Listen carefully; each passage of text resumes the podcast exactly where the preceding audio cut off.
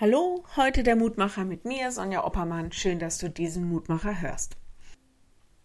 Kennst du diese Vorher-Nachher-Shows? Da geht es um Image und Styling, ganze Häuser werden renoviert. Es gab mal eine Show, da wurden Schönheitsoperationen durchgeführt. Was uns seltsam anmutet, offensichtlich haben Menschen das mit sich machen lassen, weil da eine tiefe Sehnsucht nach Veränderung in ihnen lag. Die Bibel kennt auch ein Vorher und Nachher und viele, viele, viele Menschen lassen das mit sich machen. Ein Vorher und Nachher im Blick auf unsere Beziehung zu Gott. Da sagt die Bibel, es gibt einen Menschen ohne Gott auf Distanz. Er kennt Gott eigentlich gar nicht und so muss dieser Mensch ohne diesen Gott klarkommen und alles, was er oder sie tut, trägt nichts Grundlegendes zu seinem ewigen Leben aus.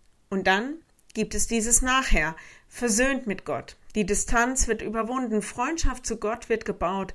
Christus hat diesen Menschen hineingerufen in den Frieden mit Gott und das hat Auswirkungen auf sein oder ihr Äußeres, die Art und Weise, wie dieser Mensch lebt und auf das Innere, dass dieser Mensch versöhnt ist mit Gott.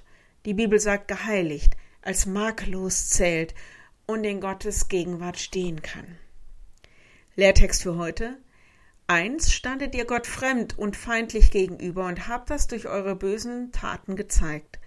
Aber weil Christus in seinem menschlichen Leib den Tod auf sich nahm, hat Gott jetzt mit euch Frieden gemacht. Kolosser 1, 21 und 22. Paulus schreibt das übrigens nicht an die Nichtchristen, sondern an die Christen.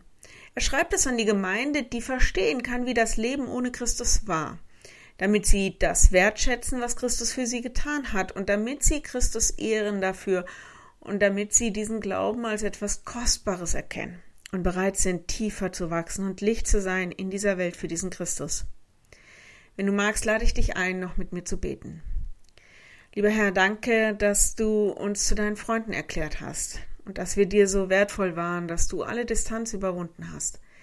Schenk uns, dass wir immer weiter und tiefer im Glauben wachsen. Schenk uns einen guten Blick, wo wir durch unser Leben und durch unsere Taten Gutes in der Welt bewirken können. Und gib uns Kraft, Entschlossenheit und Durchhaltevermögen, um Licht in der Welt zu sein. Gib uns deinen Beistand und all den Menschen auch, die dich brauchen. Amen. Eine kleine Anfrage von uns. Wir haben uns gefragt, ob es ein Interesse daran gibt, unsere Sonntagspredigten oder eine unserer Sonntagspredigten auch per Telefon oder Podcast hören zu können so einen kleinen Mini-Gottesdienst feiern zu können? Das wäre vom Mutmacher völlig unabhängig. Wer mag, darf uns da gerne eine kleine Rückmeldung geben.